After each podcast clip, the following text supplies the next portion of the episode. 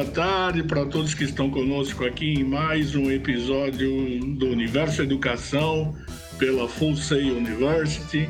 Em primeiro lugar, eu queria pedir desculpas a todos que nos acompanham normalmente. Hoje a Carol está com alguns problemas pessoais e a gente está aqui para tentar suprir um pouquinho a falta da Carol. A gente sabe que isso é impossível com tudo que ela traz de bom para nós. Mas, Carolzinha, cuida aí do, do que você precisa e a gente vai tocando por aqui que vai dar tudo certo.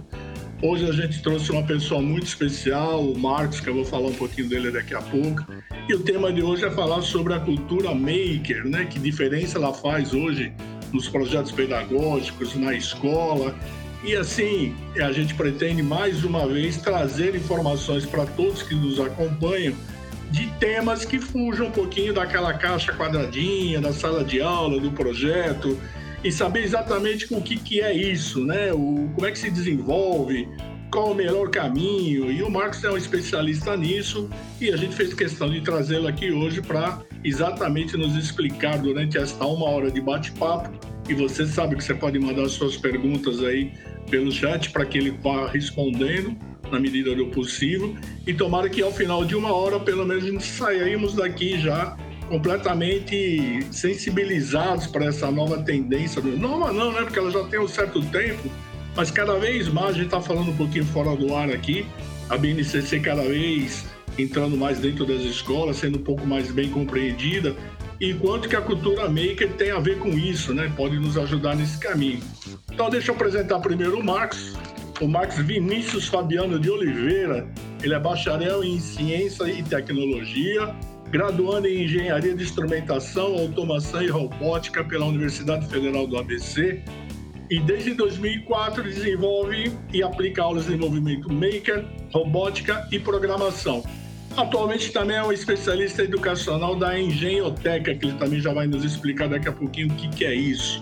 Marcos, primeiro, obrigado por aceitar o nosso convite e disponibilizar o seu tempo para falar de um assunto que a gente considera muito importante Seja muito bem-vindo aqui ao Universo Educação da Folseio. O público é seu. Ô, professor, boa noite. Boa noite a todos aí que acompanham a gente, né?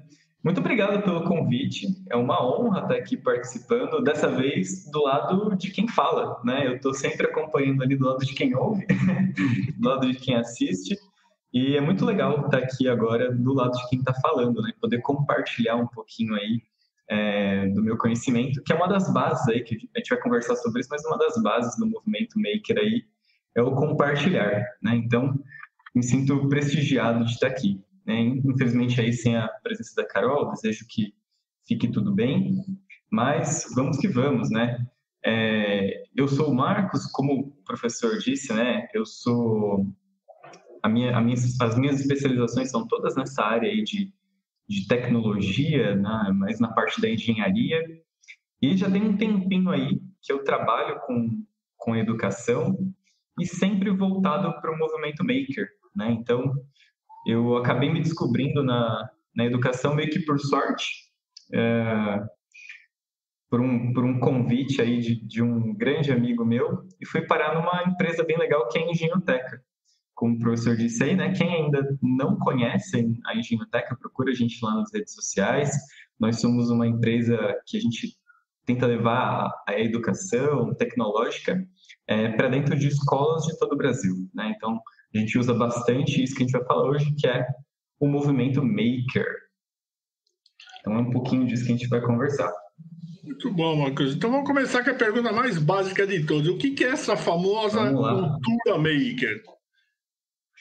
Bom, esse, essa tal de cultura maker aí, né, professor, tem muito misticismo em cima, né? Tem, tem um montão de gente aí que, que vem falar e aí dá uma complicada, né? Faz parecer algo complexo, mas na verdade não é tão sim, não é tão complicado assim, né? Se a gente a gente parar para pensar um pouquinho, né? Essa essa resposta ela permite muitos caminhos. Eu preparei aqui meio que um, um roteiro para ajudar a responder a, a, questão central aqui do nosso, do nosso, da nossa conversa de hoje, né? Então, eu vou começar falando por onde tudo começou, né? Qual que é a origem disso tudo. Depois, o que é e o que não é maker, questão polêmica aí no ar, E, por fim, eu gostaria de dar algumas dicas, né? Qual que é o caminho para o Maker, né? Como que eu posso trazer isso para minha sala de aula? Né? Será que é muito complicado? Será que é fácil? A gente vai descobrir isso aqui juntos hoje, tá? Bom, uh, tudo começou há muito tempo atrás, né? Então, a gente tem desde, desde aproximadamente aí é, as, as teorias do, do John Deere, do, do Vygotsky, do Jean Piaget, isso tudo é muito antigo, já se falava um pouquinho sobre o aprender fazendo, né? Que tá, tem super a ver com o movimento maker, está relacionado aí com o movimento maker. E todos esses, esses grandes pensadores, né, esses grandes pedagogos e grandes filósofos, eles já pensavam um pouquinho, poxa, é, o aprendizado, para ele ter ele ter significado, ele precisa ele precisa ter alguma coisa ali mais mão na massa, né? Algo que eu possa sentir, algo que eu possa tocar. E o movimento maker ele veio um pouquinho aí com essa com essa tendência, né?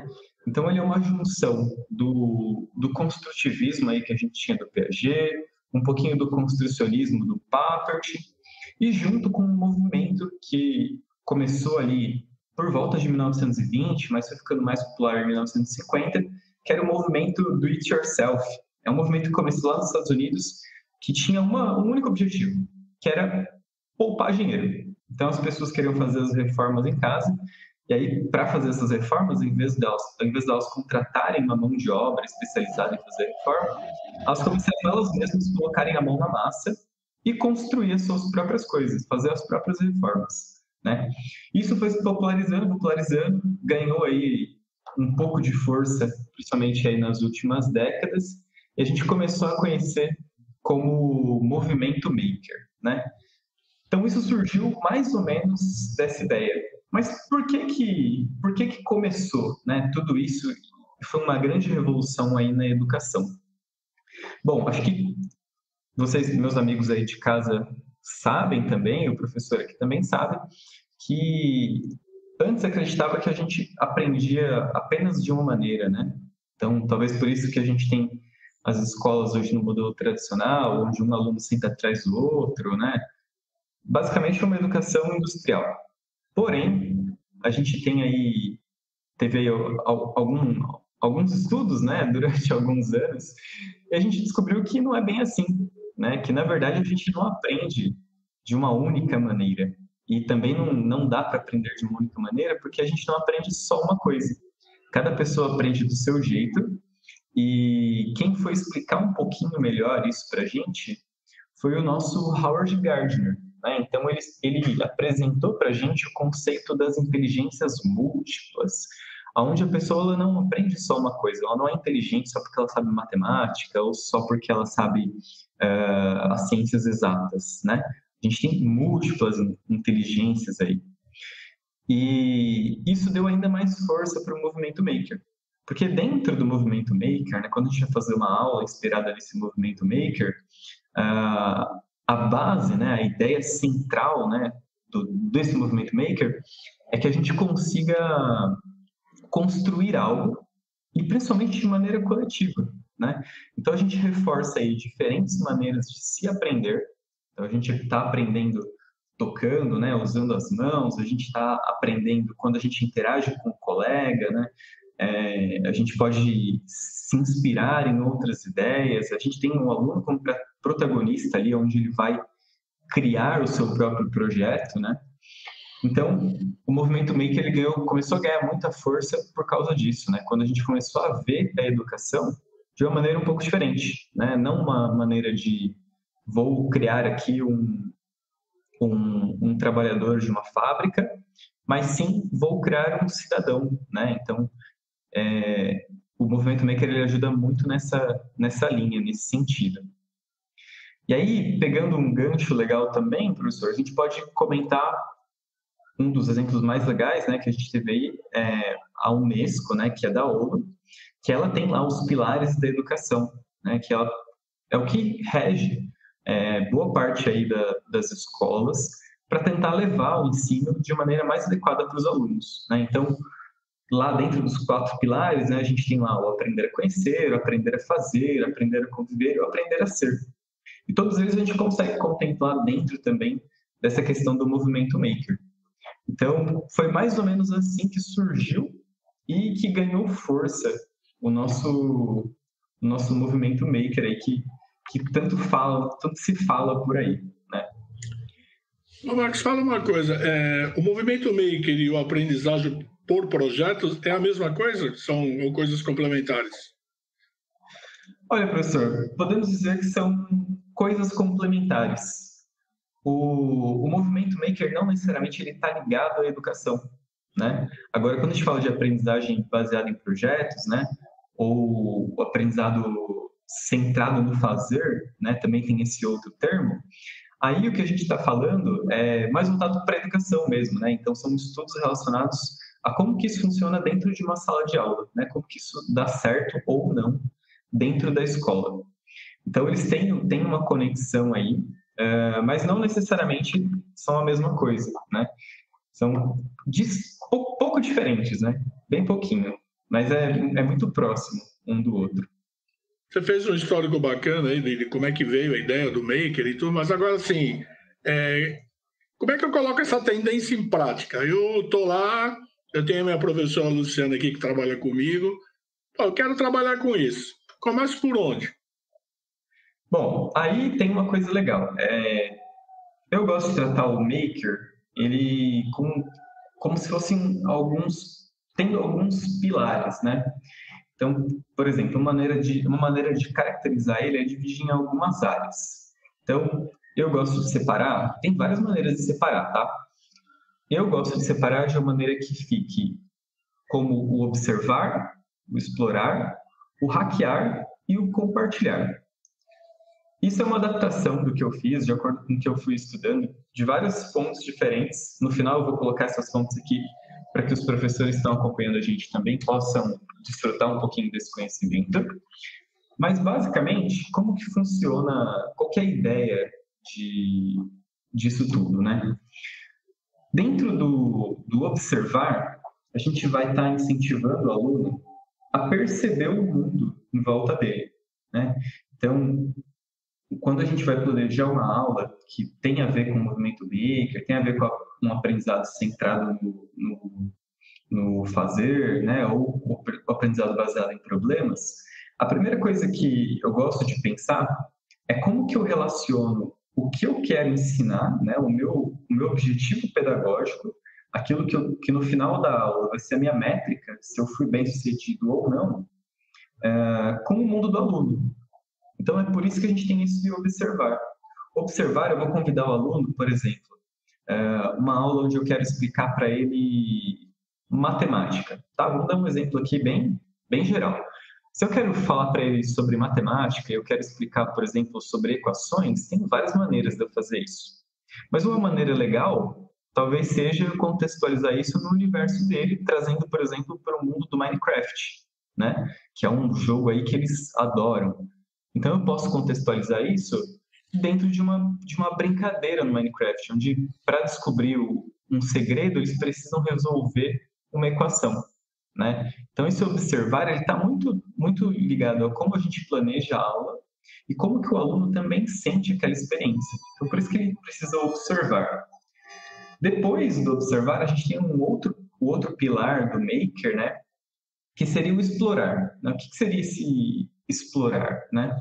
O explorar, ele basicamente a gente começa a fazer uma investigação, né? Então, o processo de investigação, entender como que as coisas funcionam, qual que é a relação de ah, quando eu faço isso, uh, do outro lado acontece uma outra coisa, né? Qual que é a relação entre, entre eu substituir x por 1, né? E qual que é o resultado que dá do outro lado da minha equação. Então, isso que a gente chama de explorar, né? Aí, o terceiro pilar, a gente tem o hackear. Né? Eu gosto de chamar hackear, mas não necessariamente precisa ser uma coisa ruim, né? Eu até, quando, quando a gente vai falar para explicar um pouquinho disso para os alunos, né? Eles até ficam com o pé atrás, nossa, mas hackear, né? Hackear não é errado. Uh, e não é, né? Na verdade, é, o próprio significado né, de, de hacker não é alguém que faz algo ruim, né? os que fazem algo ruim são, o pessoal brinca que até os crackers, né, que eles estão quebrando alguma coisa. Mas hackear nada mais é que a gente entender como o sistema funciona e procurar maneiras onde a gente possa interferir nele para melhorar, por exemplo. Né? Então, procurar suscetibilidades aí. E isso é, assim, acho que é o, o cerne, assim, do maker, né? Porque, por exemplo, é, o maker, ele está sempre satisfeito, ele sempre quer melhorar alguma coisa, ele sempre quer modificar, ele sempre tem uma ideia diferente, né? E as ideias sempre surgem de alguma inspiração. Então, hackear está ligado com isso da gente, agora que a gente observou, entendeu como, como funciona através da exploração, é como que a gente melhora isso, como que a gente modifica isso, né? Então, seria esse pilar aí do hackear. E aí, por fim, a gente tem um, o pilar do compartilhar, é, que é um dos pilares importantíssimos no Maker, e que eu acho que foi uma das coisas que deixou tão popular é, ultimamente, porque a gente tem muito acesso a conteúdos do mundo inteiro, né? Então, o compartilhar, ele, ele preza que você, depois que teve o seu resultado, compartilhe não apenas como uma maneira de se gabar, nem nada disso. A ideia do maker, quando ele compartilha, é poder ajudar outras pessoas e também pedir a ajuda de outras pessoas para que melhorem aquele projeto. Né? Então, a gente teve, tem aí muito forte o open source, né? que são é, empresas que deixam seus produtos com, com código aberto para que outras pessoas vão lá e façam melhorias. Né? E isso é super bacana. Uh, a gente estava conversando aqui antes do antes da de entrar na live, né? E eu faço parte de, de um time de robótica e eu percebo isso muito vivo assim na robótica nacional como um todo, que é esse, essa questão do open source, né? E como isso reflete de uma maneira legal. Então, por exemplo, um, um robô que eu faço hoje, um código que eu faço hoje, daqui dois, três anos alguém pode estar usando aquilo para se inspirar e dar um start, começar um novo projeto, ou então eles podem realmente copiar tudo e testar de novas maneiras e achar coisas que vão melhorar o meu próprio projeto, né? Então, isso dentro da sala de aula também funciona de uma maneira incrível. Por exemplo, é, as aulas que a gente aplica dentro da, da Enginoteca, elas são até engraçadas, assim, no primeiro, no primeiro instante, porque os alunos eles ficam um pouco perdidos. Então, eles chegam na primeira aula, a gente tem que explicar para eles que dentro da Engenhoteca, por exemplo, é tudo permitido. Inclusive você copiar o trabalho do seu amigo. E aí, para os menores, isso é ainda mais confrontante, né? Porque os menorzinhos, eles têm aquela questão de, ah, é meu, ninguém pode copiar, né? Foi eu que fiz.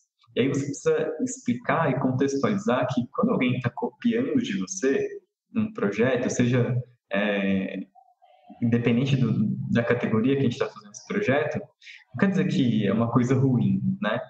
Como a gente aprende na escola, que não pode copiar a lição do outro, nem nada, né? eu entendo os motivos, mas quando a gente está falando de projetos, o copiar é legal.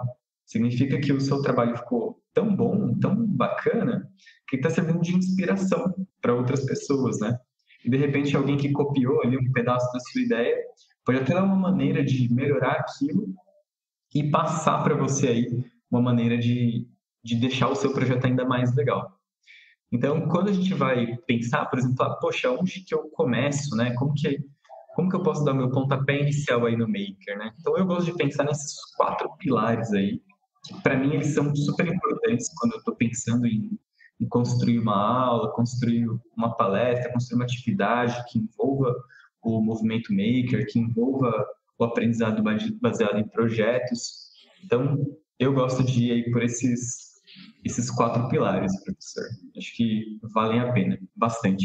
Certeza. Agora me fala uma coisa, se eu quiser implantar ou começar a utilizar o Maker lá na educação infantil, eu utilizo esses mesmos quatro pilares e eu queria te aprofundar um pouco a pergunta, principalmente nas séries iniciais, né, educação infantil e os primeiros anos das séries iniciais, como é que é o papel do professor, né? Como é que ele deveria se portar na sala, se portar no sentido de ser mediador ou, ou não, ou ele dar caminho? Qual é o melhor jeito de trabalhar o maker nessa faixa etária dos pequenininhos? Excelente, professor. Essa é uma boa pergunta. E, inclusive, ela cai aí numa, num outro assunto, né, que a gente também estava batendo papo, que é a questão de até onde é maker, né? O que, que é maker, o que, que não é maker, né? Por que, que tem esse nome? E de uma certa maneira ele é um nome que ficou gourmetizado, né? Hoje a gente fala de maker, as pessoas já já imaginam logo de cara um laboratório gigante e tudo mais, né? Bom, essa mesma ideia do, do, dos, dos pilares do maker, né? Do observar, do explorar, do hackear e do compartilhar, eles são super aplicáveis, tem tudo a ver, mesmo com, as, com, com a educação infantil, né? Inclusive, na educação infantil, é onde a gente mais trabalha a questão do observar e do explorar, porque é onde os alunos estão começando a entender como as coisas funcionam, né? Por que que, por que, que, por que, que quando eu faço uma coisa X, acontece uma coisa Y? Então, esses pilares eles estão super relacionados. Uh, e uma coisa interessante também, né, dessa jornada aí do, de se tornar um maker, de fazer uma aula maker, né, de se tornar um maker, é que não precisa, né, calma os corações, não precisa ter uma impressora 3D super cara, não precisa ter uma mega oficina, um mega laboratório, né, o, o maker, se a gente resgatar, né, qual eram as origens do maker, né, por que que ele surgiu, a ideia, basicamente, é você resolver problemas, né, através de projetos. E a gente resolve problemas através de projetos desde muito tempo atrás. A gente não precisa de uma impressora para resolver um problema, né? Às vezes um, um pedaço de, de, de, papelão ou um pedaço de papel mesmo, né? A gente já consegue fazer um monte de coisa bem legal. Então, isso era um, um outro ponto que gostaria de, de, deixar aí a mensagem, porque tem muita gente que ainda pensa nisso, né? De tipo, ah, eu não sei, eu não, não consigo aplicar o Maker aqui na minha aqui na minha escola, porque eu não vou ter recurso, né? Acho que o mais importante do quando a gente quer aplicar o Maker é realmente essa realmente essa essa vontade, né, de, de colocar a mão na massa e e fazer acontecer. É, eu, tenho eu, eu, queria, eu, queria, insistir um pouco com você no sentido do professor, né? que me preocupa, por exemplo, uhum. É um professor que não está habituado, ele tem lá uma carga a ser cumprida, tem todas aquelas questões da, do projeto pedagógico, da apostila, Isso. da família, enfim, tudo aquilo que a gente já sabe. É, então, assim, é, uma cultura maker eu implantar na escola era uma pergunta que eu ia te fazer, você já respondeu, no sentido de poucos recursos. Eu não tenho uhum. recursos para comprar isso, comprar aquilo, enfim, né? Então, esse professor, é, o, o que, que ele tem que fazer? Ele tem que reservar 50 minutos por semana, ou ele implanta esse projeto junto com o que ele está desenvolvendo? Qual é o melhor caminho para fazer isso? Bom, vamos lá então.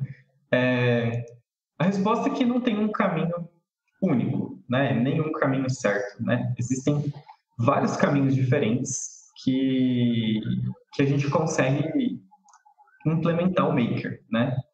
Eu gosto de uma de, de, um caminho que é para o professor que ele está começando, né? Então é algo bem inicial, algo que, que para quem não, não tem nenhum conhecimento do Maker, mas ele quer entender, ele quer experimentar, ele quer fazer aquilo é, acontecer, para sentir, né, se realmente faz alguma diferença ou se não faz nenhuma diferença.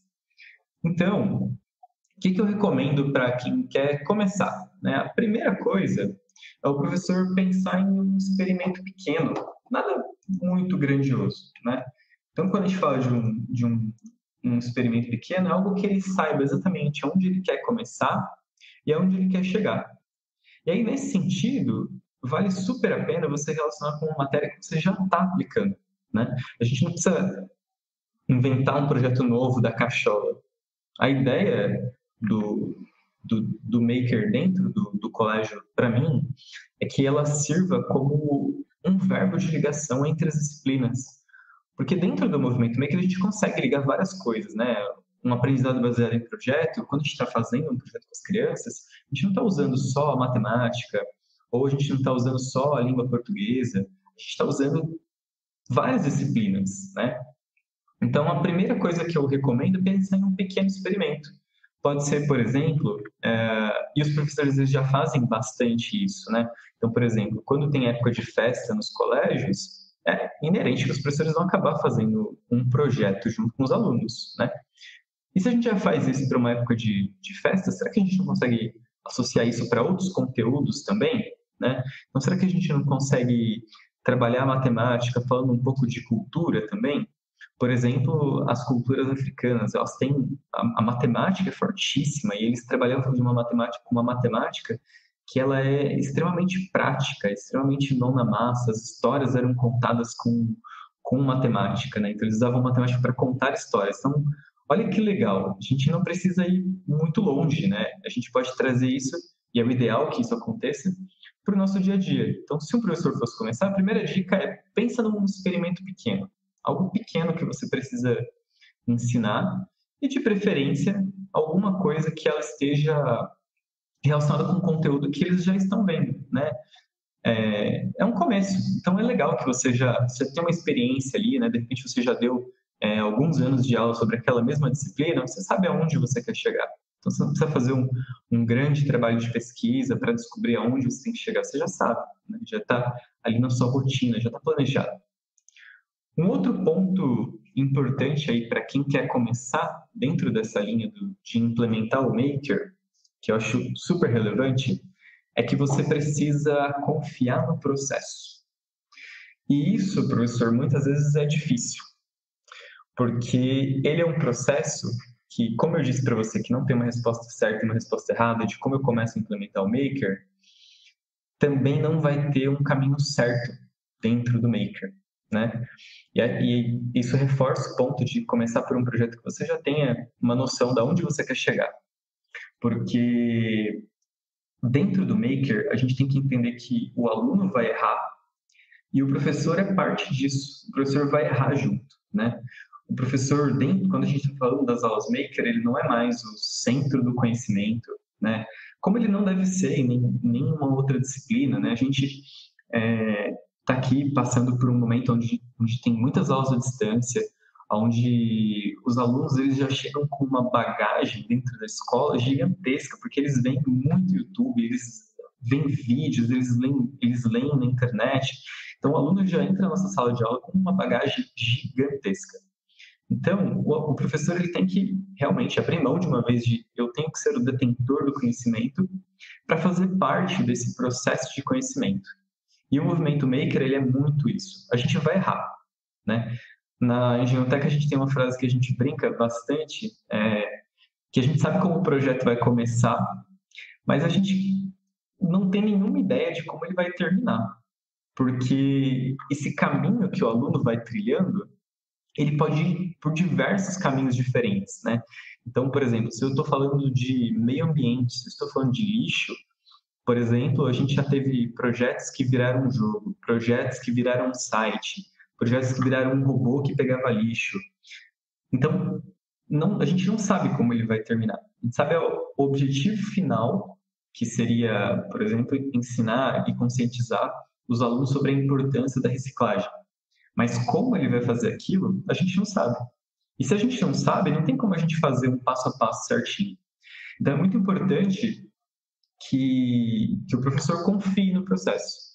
Né? Errar faz parte, errar é bom, né? não tem nenhum problema é, em errar, e isso tem que ser feito num ambiente seguro. Né? E quando a gente fala ambiente seguro, não é não necessariamente é ah, um ambiente onde o aluno não vai se machucar, não vai ter tesoura com ponta, não, não é exatamente sobre esse seguro que a gente está falando. Ele é, importantíssimo, né? Acho que não precisa nem citar mas um ambiente seguro para o erro, né? É muito comum que a gente não queira que o, que o aluno erre, né? Na verdade, é muito comum que a gente não queira que nenhuma criança erre, né? É óbvio que é importante para a criança ter o repertório, né? Ela precisa ter uma referência ali para saber para onde que ela tem que ir. Né? E, isso eu vejo como, como importante a gente poder é, dar um repertório. Mas, por exemplo, uma coisa é você dar um papel e uma tesoura na mão de uma criança e falar, recorta um círculo. E aí, quando ela começar a recortar, você vai lá e tira da mão dela e fala, não, não, não você está fazendo tudo errado. E você fazer para ela, né? Outra coisa é você deixar que ela faça e depois refletir em cima daquilo, né? Vamos ver se parece mesmo um círculo, né? O que a gente poderia ter feito para melhorar?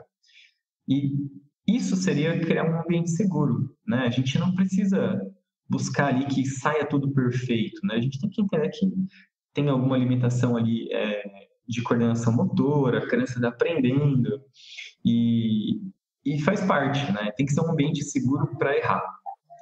E aí, por último, mas não menos importante, é que você tem que se divertir no processo, né? Então, a partir do momento que você tira aquele peso de, poxa, não, não pode dar nada errado, uh, se, se der alguma coisa errada aqui, não vai ser legal, eu vou ter que cobrar a criança, né? Ou eu mesmo, né? Vou acabar é, me cobrando muito, né? A partir do momento que você criou um ambiente seguro, você confiou no processo, fica até quase que natural você se divertir junto, né? Isso é importantíssimo, isso faz, assim, toda a diferença é, nas aulas é quando o professor está se divertindo, né? Eu eu sou apaixonado assim por dar aula sobre o Movimento Maker, porque eu estou sempre aprendendo com os alunos. E isso é sempre muito divertido, né? E eu acho que todo professor tem isso dentro dele, né? Quando você vê que o aluno está empolgado com a disciplina, que ele está interessado em fazer o projeto, que ele está realmente pensando né, em maneiras diferentes de, de fazer aquilo e ele não vê a hora de chegar àquela aula. Então, quase que fica natural, mas é uma habilidade importantíssima, você se divertir né? Quando tira o peso de ah, tem que ser assim, assim, assim, é, calma, não vai, não vai correr tudo como você planejou, né? As coisas vão sair do, do, do que você organizou, elas vão se perder um pouquinho, mas isso tá tudo bem, né? Isso faz parte desse, desse processo. Então, Marcos, a gente tem aqui um, um comentário e uma pergunta. Vou te pôr o primeiro comentário, eu queria que você desse uma lida comigo da Luciana, ela põe que máximo a cultura maker ajuda na criatividade, na troca de experiências e incentiva o aluno a colocar na prática o que sabe e o que ele quer aprender, interligando os conhecimentos, tendo o professor como mediador, tutor ou curador no processo de aprendizagem. É isso mesmo? Lu, é exatamente isso, Lu. Você pegou a essência da coisa, né? É, a gente tem que realmente deixar o aluno pensar, né? Ele colocar uh, a mão na massa, e a cultura maker ela serve exatamente para isso, né? E, e, pegando isso que a Lu está falando aí, é, fica bem claro, a gente não precisa de, de uma impressora 3D ou de uma corte a laser para fazer isso, né? Óbvio que se o colégio tiver, melhor ainda, aí os alunos vão voar, né? Vão criar coisas ainda mais sofisticadas. Mas não precisa de tudo isso, né? Com um pedaço de papelão e uma tesoura, a gente consegue fazer muita coisa. Então, entendeu tudo, Luta, certíssimo. É, é exatamente uh, exatamente isso que a gente que a gente está falando. Excelente, excelente observação. Eu vou te fazer uma pergunta que entrou no chat da Carol, mas é da Marli. A Marli é uma super parceira nossa aqui também. É uma especialista em espectro autista. Tem uma filhinha maravilhosa que é a Mariana, que também é autista, por coincidência. E ela está nos perguntando assim: ó, como que a gente pode adaptar a cultura maker aos alunos de inclusão? E se, se você já teve alguma experiência com alunos de algum tipo de deficiência auditiva, intelectual ou mesmo autista. Ela chama Não, Marli. Marli, ô Marli, obrigado pela pergunta, viu? É excelente. A gente tem que sempre, quando a gente está falando de educação, a gente não pode esquecer, né, da, das, das crianças que elas precisam de alguma adaptação especial, né? E muito bacana. Com, com relação alguma deficiência auditiva, eu ainda não tive nenhum aluno que eu precisei lidar diretamente. Então, nesse caso, não. Mas já tive muitos alunos, e ainda tenho, que trabalham dentro do espectro autista, né? E essa adaptação, ela acaba acontecendo de forma praticamente natural. Tudo que a gente faz dentro de uma sala de aula normal, a gente vai fazer dentro dos espaços que são reservados para o maker também.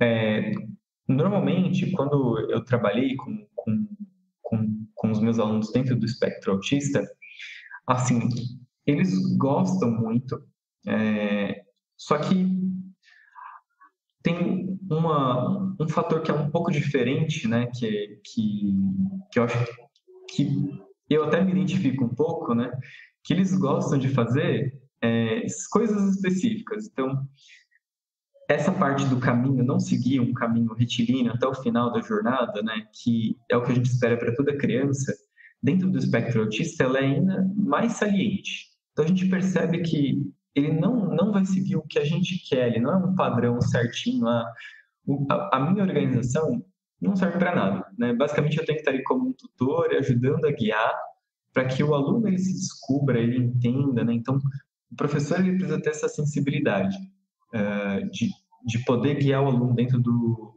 dentro desse processo. Mas, assim, é super, super tranquilo. São atividades que normalmente são, são de construção, de mão na massa. Então, eu vejo até com mais tranquilidade de ensinar e explicar alguma coisa onde o aluno ele vai ter contato com outros tipos de interação do que a interação clássica do aluno sentado e o professor falando. Então eu, eu percebi que dentro do dentro do espectro autista isso foi assim super tranquilo. Com relação a, a, a crianças que tenham deficiência visual, por exemplo, eu ainda não trabalhei, mas eu fiquei sabendo de um projeto muito legal aí é, do pessoal da Playing Company, que eles estavam fazendo uma, uma, uma atividade, uma dinâmica, né, construindo, construindo uma série de, de atividades onde as crianças que têm deficiência visual, elas iriam trabalhar com Lego para construção de conhecimento, né? Então, a própria, eles iam, eles, a ideia é que eles conseguissem explicar para pessoas que não são cegas como que, qual que é, qual que é, como que é a visão deles sobre o mundo, né? Como que é a perspectiva deles sobre o mundo. Então, podemos dizer que encaixa um pouco nessa questão do movimento maker, né? Que a gente aproveitar o aluno, né? A observação que o aluno tem do mundo, explorar como as coisas funcionam, depois hackear e compartilhar, né? Com as outras pessoas. Eu achei esse projeto muito legal, muito bacana. É, recomendo depois quem quiser procurar, né, saber um pouquinho mais, eu é, fiquei sabendo que é o pessoal da Play Company que está organizando. Eu achei bem, bem legal, assim. Mas a minha experiência, ela se, se limita mais no espectro autista mesmo, com relação ao movimento maker. Infelizmente, ainda não tive a oportunidade de trabalhar com, com quem tem alguma deficiência visual ou auditiva. Mas eu adoraria o desafio aí. Se precisarem de ajuda, contem comigo. Fica, fica, o convite. A Marli é uma super pesquisadora, inclusive dentro da tua universidade, no ABC, que sei que você trabalha lá também. De repente vocês Sim. podem se encontrar e desenvolver um trabalho aí maravilhoso, né? Porque ela conhece muito do assunto e acho que vai, de repente, dar um, bom trabalho para vocês dois aí.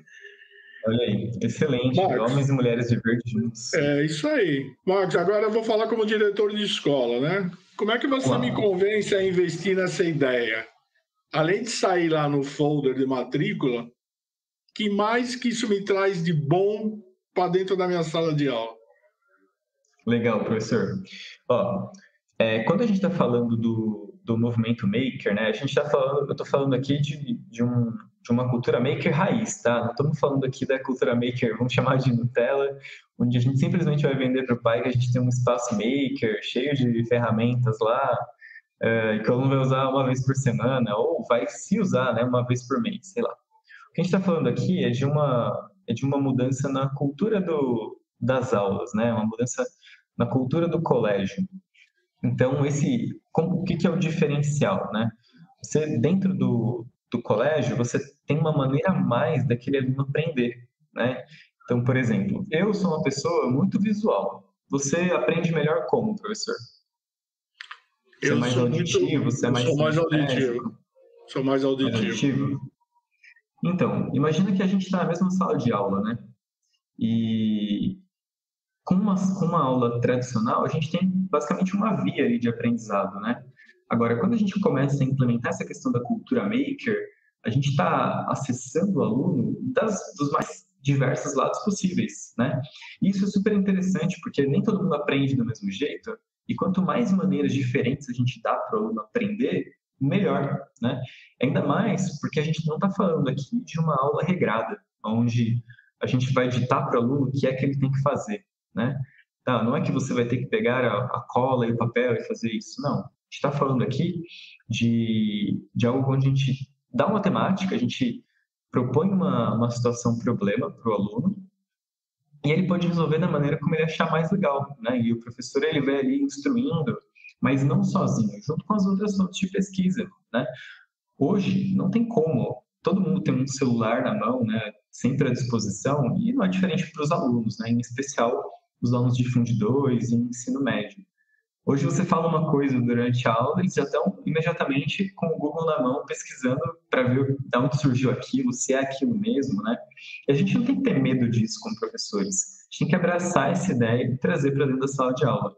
Então, para um diretor, por exemplo, que quer implementar isso dentro, dentro da sua escola, eu vejo que faz todo sentido, porque você está engajando ainda mais o aluno no aprendizado. Né? Então, são diferentes formas de você ter a motivação, a atenção e conseguir integrar, in, entregar aquele conteúdo para o aluno.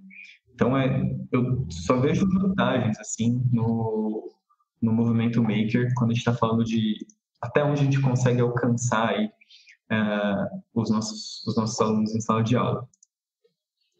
Me fala uma coisa, mas eu, e... a partir do momento, não sei se você finalizou, desculpa, é, mas de repente pode complementar a tua resposta. É, o professor ele tem que passar por algum tipo de treinamento, de capacitação. Ou, como, é que ele, como é que ele começa esse trabalho? Casa super bem com o que eu ia falar, professor. É, a gente tem hoje tem muita informação, né? Quando a gente fala de movimento maker, assim tem muitas e muitas coisas para a gente entender sobre. É, e óbvio, se o professor ele conseguir passar por uma formação, é melhor ainda. Por exemplo, hoje, é, um curso que eu fiz, eu amei fazer, foi um curso de educador maker na Casa Thomas Jefferson. É, eu adorei, assim, eles, eles vão realmente na essência do que é o maker, na raiz do maker e, e te propõe uma série de experimentos onde você, mesmo se você não souber nada sobre o que é o maker, você sai dali com uma, uma bagagem né, inacreditável. Então, é, existem cursos né, que ajudam nisso. Existem muitos cursos. Mas, para quem, de repente, não tem a disposição de, de ir até a casa do Thomas Jefferson, quando eu fiz foi em Brasília, não sei se eles estão aplicando nos outros estados, mas se você não tiver à disposição, por exemplo, existem alguns materiais online que podem ajudar um pouquinho nisso, né? Então, para quem quer começar a pesquisar um pouquinho, eu recomendo algumas, alguma, alguns itens, né?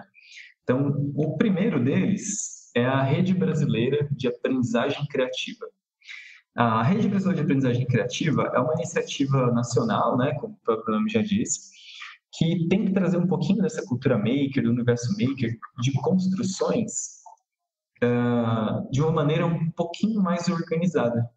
Então, ela reúne professores de, de todo o Brasil que escrevem e documentam como você pode aplicar uma aula com diferentes temas, né? E eu achei fantástico, assim, para quem vai começar e quer entender um pouquinho, poxa, eu tenho aqui é, uma turminha do, do terceiro ano e eu queria dar aula para eles de um jeito um pouco diferente. Então, lá dentro do site da, da Rede Brasileira de Aprendizagem Criativa, você consegue filtrar os conteúdos, você consegue buscar alguma coisa é, que seja mais favorável para você, e você pode até mesmo se filiar à Rede Brasileira de Aprendizagem Criativa. Eles, é, eles fazem encontros, desde de exposição, seminários, né, para o Brasil inteiro, mas eles também fazem encontros entre os membros para explicar, para bater papo, né, conversar, entender quais são as dificuldades, é, discutir qual que é o futuro, né, como que a gente pode aplicar isso de uma maneira mais legal. Então, a Rede Brasileira de Aprendizagem Criativa, assim, é super bacana, super recomendo. É um projeto nosso, assim, né, brasileiro, então acho que vale super a pena. Tem um, um outro conteúdo que eu acho que pode ser bem relevante é, para quem está começando, que ele é conteúdo um pouco mais voltado para a parte para a parte, vamos dizer, acadêmica, né, do, do assunto. Então, tem o Agency by, by Design, que ele é um, é um, é um projeto, né, que ele foi desenvolvido em Harvard, ele faz parte do Centro de Pesquisa Project Zero, e a ideia deles foi entender como que o maker, né, como que essa educação centrada em projetos, como que ela interfere, né? Quais são os, os aspectos mais relevantes para o aluno que está que tá vivenciando uma experiência dessa, né? Uh, e tem até a ver com aqueles pilares do Maker que eu comentei aqui com vocês, né? Um, alguns deles, inclusive, são muito próximos do que, do que, do que eles descobriram, né? Então, é um outro conteúdo que eu recomendo bastante. O site deles também é fantástico. O site deles, como não é daqui, né? Tá tudo em inglês. Mas, para quem tem um pouquinho de dificuldade no inglês, pode dar um botão direito lá no Google Chrome, colocar para traduzir em português, que a tradução não fica tão ruim, né? Então, é um site super bacana, com muito conteúdo legal, conteúdo de vídeo, conteúdo de ideias de projeto, é, conteúdo acadêmico, onde você pode entender como que foi feita as pesquisas, o que eles fizeram de pesquisa. Então, é bem, bem legal mesmo. É, e tem um livro também que eu gostaria de recomendar, que é um, na verdade, são dois conteúdos de, de mídias tradicionais, né? Um que é um livro, que é o livro que está a capinha dele aqui, inclusive, que é o Invent to Learn, que é um livro bem legal, onde ele relata um pouquinho de como você pode usar o making, o tinkering e a própria engenharia, né, dentro da sala de aula. É super bacana, ele é bem, bem explicativo, ele traz bem para a prática mesmo. E o outro é o Maker Magazine. Isso é uma revista, ela tem ela tem lançamentos, se não me engano, são bimestrais, onde eles colocam conteúdos dos mais diversos, né? E todos esses conteúdos, eles relacionam com o mundo maker, né? Com, com esse universo maker, o que, que as pessoas estão fazendo aí por fora. Então, é uma excelente fonte para a gente conseguir descobrir, né? O que será que dá para fazer, né? Como que anda a tecnologia aí por fora. Então, é, é bem legal nesse sentido. Então, essas, essas, essas redes, né, e claro, a própria, a própria Engenhoteca, a gente produz alguns vídeos que são abertos para todo mundo poder acessar, são experimentos que você pode fazer em casa, dicas de como você pode dar a sua primeira aula, como você pode começar. Então, se o professor quiser começar, conteúdo tem bastante. Tem desde o curso até maneiras de você aprender à distância. E normalmente quem trabalha dentro desse universo maker é super aberto para poder bater um papo, explicar, conversar. Eu mesmo, quem quiser uh, entender um pouquinho melhor, poxa, eu queria fazer um, um desses pequenos experimentos, né, com as minhas turmas. Como que eu posso fazer isso? Como que eu posso começar? Então, podem sempre contar com o meu apoio. É, educação é exatamente isso, essa troca de experiências, né? Acho que ninguém pode carregar nada para você só, exclusivamente, né? A educação uhum. tem esse lado mesmo de, de abrir as portas, né, para que todo mundo tenha acesso ao conhecimento, isso é primordial. Max, você tem algum dado científico? Você falou, comentou um pouco das pesquisas de Harvard, é, que demonstram a, a, diferença entre um aluno que tem um processo de maker, né, que vem trabalhando desta forma, e um aluno, vamos chamar de tradicional, não é bem essa palavra, mas para que as pessoas uhum. entendam, né? Você tem algum tipo já de, de pesquisa nesse sentido? Quanto melhorou? Enfim. É, então, é, essa parte de pesquisa é inclusive uma das coisas que eu mais tenho procurado, né, para entender como que está sendo o desempenho, né, como que a gente pode pegar uma diferença. Uh, e aí eu tomei, vamos assim, vamos dizer que eu tomei um corretivo do próprio do próprio Agency by Design, que é, é esse esse projeto de pesquisa, né, que pesquisaram aí durante três anos, que eles ressaltaram lá não, não foi a questão de, de dados, né?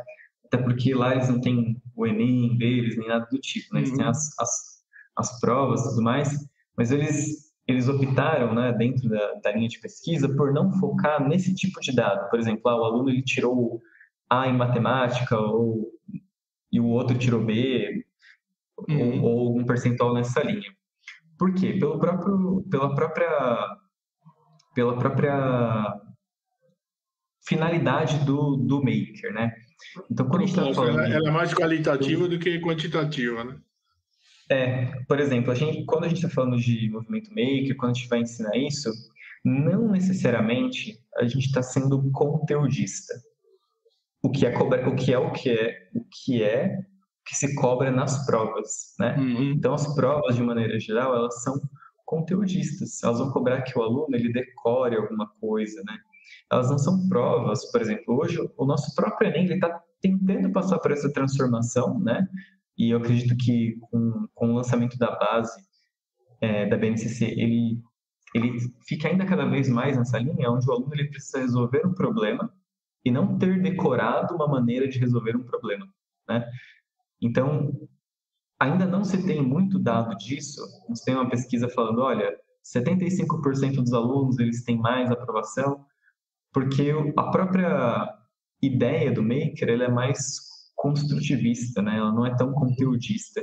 Então, a própria origem, né? A maneira como você faz as coisas, elas não, não, não seria justo esse tipo de comparação. Não com as provas que a gente tem hoje, né? Então... Você tem algum, você tem algum caso curioso que você observou de mudança assim, de comportamento de aluno que no primeiro momento não aceitava ou não tinha. Porque a gente tem aquela história, eu principalmente na América, sou bem mais velho do que você. Você falava assim, ah, não tem aptidão para essa coisa do, da construção, do manual. Você teve algum aluno que você fala, pô, esse caso dava para ir para um, um estudo de caso? Você tem alguma situação engraçada nesse sentido? Professor, olha que engraçado, mas você acredita que, assim, às vezes não é nem, nem que as pessoas falam, às vezes o aluno chega na, na sala e ele acha que ele não tem o dom para Aptidão né? para nada. Ele não tem aptidão, ele fala, ixi, isso aqui, ah, habilidades manuais não é comigo, a programação, e passo longe, né, não, não sou criativo, né, a gente ouviu bastante esse não sou criativo. E aí é muito legal porque isso eles quebram de uma maneira assim muito rápida, né? Em duas aulas a gente já consegue perceber isso. Então, uma delas que eu achei muito bacana, né, que a gente tinha um aluno exatamente nessa linha, a gente fez a, gente, a primeira aula para entender um pouquinho sobre como são os alunos, né, a primeira aula do ano, é, a gente fez algumas dinâmicas, e aí desde a primeira aula o aluno já estava falando para a gente, e ó, acho que esse negócio de montar não é muito comigo, é, não tenho muita Só, só para contextualizar, que ano que é, de que ano ele era? Esse era de terceiro ano. Olha, Médio? terceiro ano do, não, do ensino Os pequenininhos, tá. Pequenininho. E olha que engraçado, né? Porque isso provavelmente é alguém que falou para ele. Né? Sim, é isso que eu ia né? falar. Nessa, nessa idade, né, ele não teve nem experiência o suficiente para dizer se ele tem ou é não a aptidão. É. E ele já veio falando que ele era um pouco desastrado, né? E aí que entra aquela, aquilo que a gente conversou um pouquinho agora há pouco, do ambiente seguro, né? De criar um ambiente que seja seguro para falhas, né? E, e eu, o ambiente ele ficou tão legal, assim, tão seguro para falhas, que na segunda aula a gente tinha que fazer uma montagem, né? É uma brincadeira que a gente chama da torre mais alta, né? Que ela brinca com, com várias coisas dentro de um aluno, né? Até um exemplo legal que você pode fazer que os professores podem fazer em qualquer aula, né? Pode usar diversos materiais, é, inclusive palitinho, não tem nenhum problema, mas a gente preferiu usar o Lego. Então, qual era o nosso desafio, né? Na verdade, dos alunos. Eles tinham um tempo, 20 minutinhos, e um número de peças. E eles tinham que construir a torre mais alta que eles conseguirem com aquelas peças, né? E aí, esse nosso aluno que, poxa, eu né, não sou muito bom de montagem e tudo mais, é, logo que a gente formou os grupos, que essa atividade a gente faz em, em, equipes com quatro pessoas, logo que a gente formou os grupos, ele já se sentiu um pouco retraído, né? Ele falou, poxa, isso aqui acho que não é a minha, né? Eu vou deixar a galera montar e vou ficar mais para trás. Por que, que eu fui na aula hoje, né? Por que eu vim nessa aula? E aí tem o papel do, do professor ser o mediador, né? Então, além de mediar o conhecimento, ele tem que entender os conflitos que estão acontecendo em sala de aula também, né? É um professor que ele é observador, ele tem, tem que estar atento a isso. E aí, olhando a situação, né, a gente já tinha uma bandeirinha ali levantada, falou, talvez ele não se sinta muito confortável, né? Vamos tentar deixar essa experiência o mais legal possível. E aí a gente percebeu que ele já começou a se afastar. Então a gente foi lá, né, conversou com conversou com o grupo, ó, vamos todo mundo montar junto e tal. E é legal que os próprios amigos começaram a chamar ele junto para montar, né? Então os próprios amigos começaram a criar um ambiente seguro. E aí o mais bacana é que dentro dessa essa primeira montagem ele não quis ajudar muito, não fizeram uma torre muito alta e acabou os 20 minutos lá. Beleza. Então passou os 20 minutos, todo mundo tinha feito uma torre de uma certa altura. E aí a dinâmica dessa aula é que depois desses 20 minutos a gente desmonta tudo. Então é uma atividade de desapego também, né? Então depois que montou tudinho, tem que desmontar tudinho. e aí imagina isso na cabeça do, do aluno do terceiro ano do ensino, do ensino fundamental. Nossa, para eles é tá destruindo a obra de arte deles. é horrível, né? Mas beleza, eles desmontaram, né, com aquela dor no coração. É... E depois a gente falou, ó, agora a gente tem menos tempo, então a gente tem metade do tempo para construir uma outra torre. E aí foi a hora que esse aluno brilhou, porque ele observou como que os outros alunos tinham feito as torres deles, né? Ele conseguiu perceber, isso foi mais legal, ele conseguiu perceber o que, que funcionava bem, o que, que não funcionava bem, e ele conseguiu usar a criatividade dele para juntar soluções, né? Então ele pegou o exemplo de, de um aluno que, para deixar a torre bem alta, ele usou só as vigas, colocando uma em cima da outra, mas ele também usou a ideia do outro de construir uma base mais larga para poder deixar as coisas mais equilibradas. Então esse exemplo foi muito legal, porque ele entrou super retraído, né? Super tímido, achando que não ia conseguir, e no fim ele estava como líder da equipe, né? Na segunda montagem, e como é, não é uma não é uma competição, né? É uma competição entre eles e eles mesmos, né? E porque eles sempre montam mais alto na segunda vez, mesmo com metade do tempo, sempre. E ele ficou tão empolgado, porque não, a gente vai ter uma segunda chance, vamos construir maior ainda, que ele foi lá e deu um show, né? Então foi um reviravolta, assim, de numa aula ele quebrou tudo aquilo que falavam, olha, você não é criativo, né? Você não consegue fazer, né? Porque às vezes falavam isso num contexto completamente diferente, né? Um, um contexto onde, onde ele não tinha um ambiente seguro ali para se desenvolver, para se mostrar. Então, rapidinho a gente conseguiu mudar essa, essa ideia que ele tinha dele mesmo, né?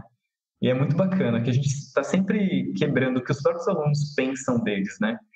É, é uma jornada aí de, de, de aprendizado também, né? Que é uma, a gente estava conversando, né? Das bases da Unesco, né? O, o, aprender a conhecer, aprender a fazer, aprender a conviver e o aprender a ser, né? Dentro do, do dessas, dessa base, né? Dos pilares da Unesco, tem essa parte de você entender você mesmo, né? Você entender as suas limitações, o teu autoconhecimento. Então, isso foi muito bacana. A gente conseguiu a gente conseguiu fazer dar certo. Muito legal. Foi bem legal. Max, estamos chegando ao final, já estamos batendo em quase uma hora de bate-papo. Foi muito Rápido, né? esclarecedor, né? é, bacana. Eu acho que as pessoas, pelo menos, tiveram uma grande base né, de entender o que é a cultura maker, de como aplicar. E aqui ficou o convite do Marcos para entrar em contato com ele, com a Engenhoteca, o pessoal que quer desenvolver um pouco mais sobre isso. Algumas dicas também foram dadas aí de estudos paralelos que as pessoas podem se aprofundar. Marcos, eu queria que você deixasse uma mensagem para o pessoal que está querendo se empolgar com isso, para que as pessoas possam realmente abraçar essa grande causa aí. Bom, minhas amigas e meus amigos que estão aí pensando se vem ou não pro o universo do Maker, vem, nem pensa, só vem, né? Só tem a ganhar. É, e é uma, é uma, assim como a rede de todos os professores, né? Dentro do universo Maker a gente tem essa filosofia do compartilhar, então vocês vão ser super bem recebidos. Aproveitem os links aqui que a gente deixou à disposição, né? Da Rede Brasileira de Atividade Criativa, do Agency by Design e os livros que a gente deixou de referência. E vão atrás, né? Se tiver dúvida, pode contar comigo, pode me procurar aí é, nas redes sociais, através, por exemplo, da Engenhoteca, né? Então, contem com a gente. É super, super legal essa parte do movimento maker, acrescenta muito nas aulas. Vocês vão ver que os alunos eles vão estar muito mais empolgados em, aprender aquele conteúdo e a gente aprende brincando, né? A gente se diverte muito aí junto com, com os nossos pequenos.